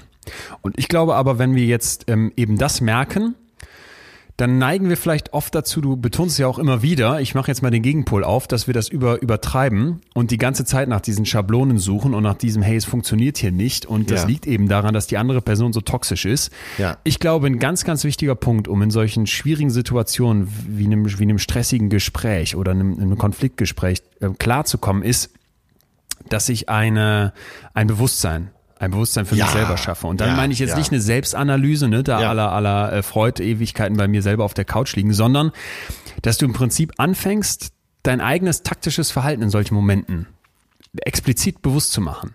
Also Ja. wie verhalte ich mich Unbedingt. eigentlich in solchen Momenten? Ich glaube, Ja. das kann unglaublich helfen, weil du erstens erkennst, was für Fehler du machst und zweitens, weil du vielleicht den anderen auch eine Chance gibst, dann darauf sinnvoller zu reagieren, weil du so ein bisschen die Spitzen rausnimmst. Also wenn du dann irgendwie an manchen Momenten merkst, da bin ich eigentlich zu heftig, ja, dann äh, schwächt das doch mal ab, dieses Verhalten. Mach die Kurve mal flacher. Ja. Ja. Ja, ist vielleicht äh, mit der wichtigste Punkt. Die eigene Klarheit da drin. Ja. Äh, ja, das, sollte der Konflikt hochschäumen oder man ist sich nicht ganz klar, äh, wie stehe ich jetzt äh, in dieser Verbindung, vielleicht ist die Gliederung, die ich für mich gemacht habe, auch falsch. Frag doch mal dein Gegenüber, das meine ich jetzt so im privaten wie im beruflichen. Frag dein Gegenüber mal. Jetzt kommt wirklich die Generalfrage. Was würdest du an meiner Stelle tun? Ach. Und äh, die macht so viel, diese Frage, wirklich. Wenn du einfach dem anderen mal den Ball in die Hand gibst und sagst, sag mal, was würdest du denn tun an meiner Stelle? Ja, ich lieb's, ich lieb's gerade total. Jetzt stell mal den Watzke vor mit den Schuhen. So. Jo. Und sie sagt, Herr Watzke, ich, mir macht das nichts aus, aber jetzt sagen Sie mal ehrlich, was würden Sie jetzt an meiner Stelle tun? So, jetzt kann er natürlich immer sagen, hier, will die, will Schuhbänder kaufen, du dumme Kuh, was weiß ich. Ja. Aber wenn da noch Restverstand ist, wird er doch sagen, naja, hm. oder äh, nimm dich. So, du Ja, drückst ja. Äh, der Praktikantin das Rezept in die Hand und sie sagt, Ja. ey Leon, ganz im Ernst, ey, was würdest du an meiner Stelle jetzt tun? Und so wie ich dich kenne, hättest du gesagt, oh, sorry, sorry, hab Moment nicht nachgedacht. Ist das nicht eine geile Frage? Doch, das ist überragend.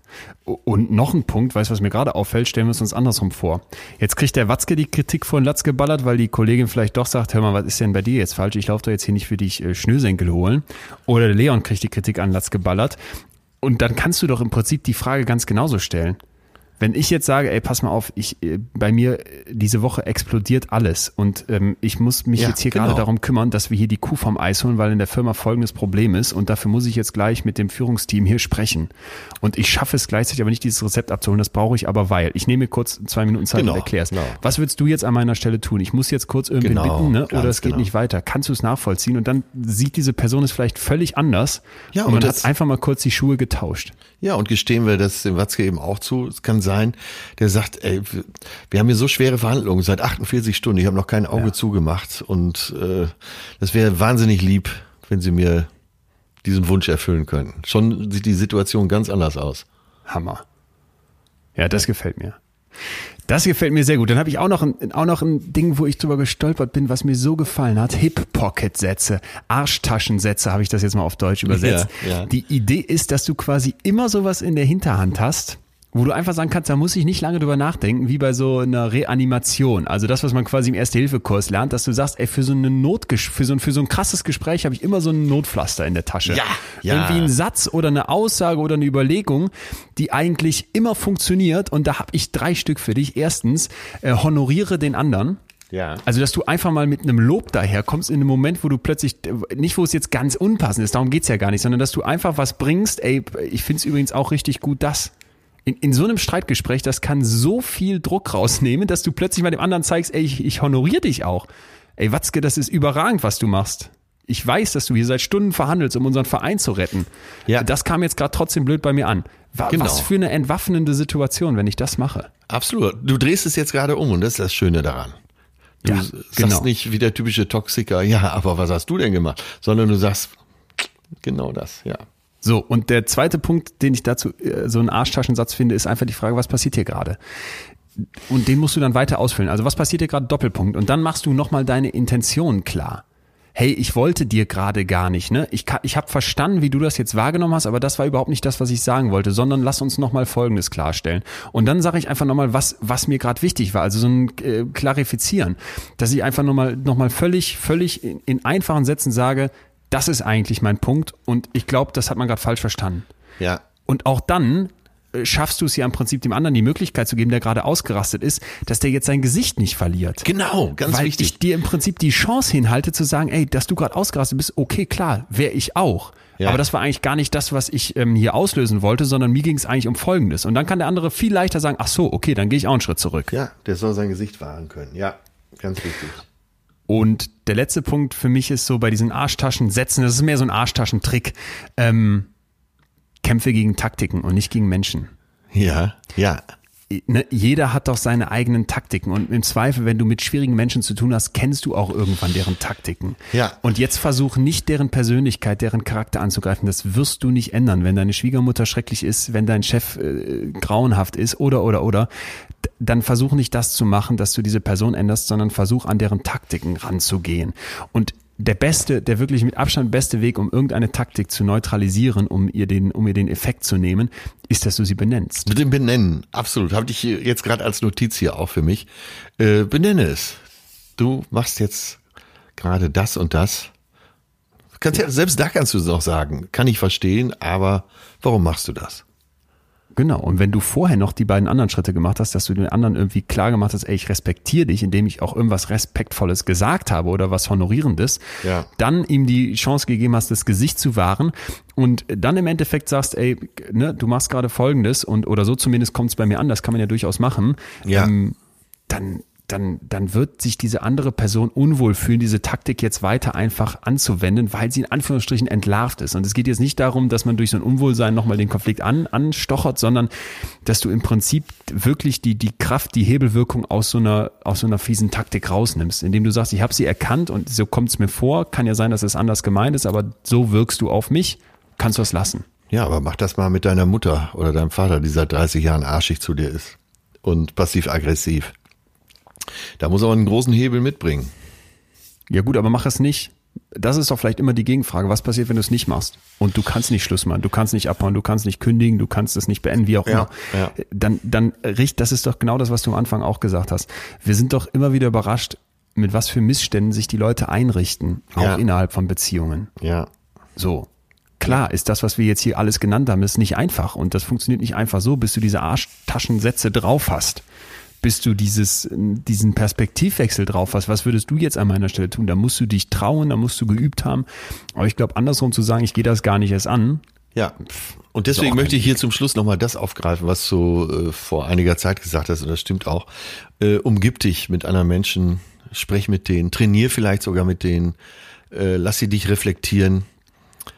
Auf die Art und Weise wirst du nicht verrückt in dieser Sache. Ja. Ja, stimmt. Mit einem, mit einem Freund einen Streit üben. Das kann ja auch echt gut sein, ne? Weil du Ja. dann einen Ton entwickelst, der vielleicht besser ist, weil du bestimmte Sätze schon mal üben kannst, wo du vielleicht auch merkst, hey, das wirkt jetzt nicht aggressiv, sondern das wirkt irgendwie entwaffnend oder beruhigend. Ja. Das kann doch, das kann doch unglaublich wertvoll sein. Und wenn man dann noch diesen Temperaturgedanken im Hinterkopf hat, also mich, mich lässt das nicht mehr los, dass ich jetzt bei einem Konflikt immer erstmal checke, ist der zu kalt oder ist der zu heiß? Und dass ich dann versuche, indem ich da eine gute Raumtemperatur hinkriege, erstmal so ein, ja, so ein äh, Battlefield herstelle, Ja. auf dem wir dann fair kämpfen können. Ja, genau, das ist gut. Das, das Bild gefällt mir gut, dass man ein Schlachtfeld hat, auf dem es fair zugeht. Oder sagen wir es etwas unmartialischer, dass wir einen Sportplatz haben, auf dem äh, Yeah. fair gerungen wird. ja, Ja. ja. Eine gut temperierte Turnhalle. Ja. Und wir beide in engen Hosen, ja. Ich habe noch eine Nachricht, ein ganz kurzes Schlussstatement von jemandem. Ja. Mir hat neulich ein schlauer Freund gesagt, dass er sich vorstellt, die schwierige Person sei ein Teil von ihm. Ja, Das ja. hat mich auch wieder aus den, aus den Schuhen geholt, weil ich so dachte, yo, da, das ist eine überragende Idee, da ist eigentlich alles drin. Da ist der Perspektivwechsel drin, da ist ein Interesse drin, dass diese schwierige Person nicht von mir übergangen wird, da ist das Wertschätzende durch das Honorieren drin und so weiter. Also die Vorstellung, ey, die, die schwierige Person ist ein Teil von mir, das hat mir richtig gut gefallen. Dann ist man aber schon sehr verständnisvoll. Okay, da muss ich drüber nachdenken. Aber ich habe ja eine Woche Zeit. Die nimm dir, mein Lieber, die nimm dir, denke nach. Die nimm, die nimm dir mal lieber oder die nimm dir mein lieber? Mein Lieber. Würde mich nie trauen, mal lieber einfach so jetzt hier zu dir zu sagen, nach so einem schwierigen Thema. Ja, nächste Woche machen wir Jonglieren mit brennenden Meerschweinchen. Da muss ich nicht so viel vorbereiten.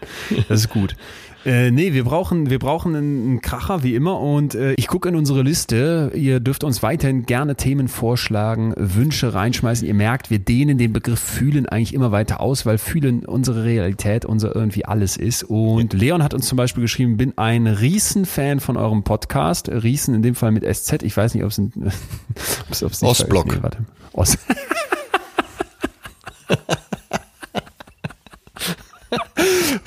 kommentiere ich nicht weiter. Themenvorschlag von Leon Selbstbewusstsein, fand ich interessant. Ja. Dann hat uns Kati geschrieben, äh, Thema Gruppengefühl, warum wollen wir Teil einer Gruppe sein und fühlen uns eventuell schlecht, wenn wir es nicht sind oder ausgegrenzt werden. Ja. Okay. Was, Äh, was sagst du? Äh, Wir haben ein Thema, das brennt mir schon länger auf den Nägeln. Und das, ich finde, das sollten wir, das hast du von der Zeit schon mal vorgeschlagen, aber jetzt möchte ich es auch wirklich rausholen. Älter werden. Ah, In Klammern Würde. Jo, das ist gut. Äh, das hatte nicht ich vorgeschlagen, das hat uns jemand geschickt. Ich habe das hier nur eine Liste gehabt. Ja, das ist äh, top. Okay. Sehr gerne. Dann machen wir das nächste werden. Woche. Das passt, das passt ja auch ein bisschen zu uns beiden, ne? Ja, genau. Jetzt haben wir äh, quasi ein, ne, warte, wir haben 50 Prozent Abstand zueinander ungefähr Ja. und äh, in 20 Jahren sind es nur noch 15 Prozent. Weißt du, was meine Eltern letztens zu mir gesagt haben? Leon, du hast nichts Jungenhaftes mehr an dir. Ach, Krass, ne? ja, da musst du mich dringend mal mitnehmen zu deinen Eltern, dann werden sie das wieder anders beurteilen. Das hoffe ich. Und Ja. ich äh, ist trotzdem, wo, du- wo, wo du das äh, nochmal hier auf, aufgreifst, äh, das, das treibt mich jetzt schon um. Weil ich sehr der Überzeugung bin, dass ich zu schnell alt wurde. Also, dass das ich ist schon mit interessant. 18, ja, dass ich schon mit 18 gesagt habe, hey, ich mache jetzt hier Firma und ähm, zielgerichtet und auf Karriere hinarbeiten und äh, während noch so viele von meinen Kumpels einfach so dieses Leben so dahin gelebt haben, war ich schon dabei, irgendwie Selbstständigkeit und Gründen und hast du nicht gesehen. Und ich, ich muss mittlerweile manchmal feststellen, ich denke, zu schnell gewesen. Stimmt, Keine du bist ja, Ahnung. ja, klar, intellektuell, dann so vernünftig. Neben dir wirke ja selbst ich wie ein wilder Hund. Nichts Jungenhaftes mehr. Okay, älter werden, nächste Woche. Ja. Das, äh, das freut mich sehr. Ihr da draußen dürft uns gerne also alle zum Thema älter werden schreiben. Ihr dürft uns auch mailen per post at leonwinscheid.de oder sonst über Instagram anschreiben, Direct Messages schicken. Wir lesen weiterhin begeistert alles, was ihr da schickt und freuen uns riesig über den regen Austausch. Und äh, eigentlich bleibt uns sonst nichts mehr zu sagen als Tschüss zusammen, Tschüss Atze, bleibt uns gesund und gewogen. Wir Ja, bis nächste Woche. Ich freue mich sehr und bin gespannt. Ciao, tschüss. Machet gut, du alter Sack. Das war Betreutes Fühlen. Der Podcast mit Atze Schröder und Leon Winscheid.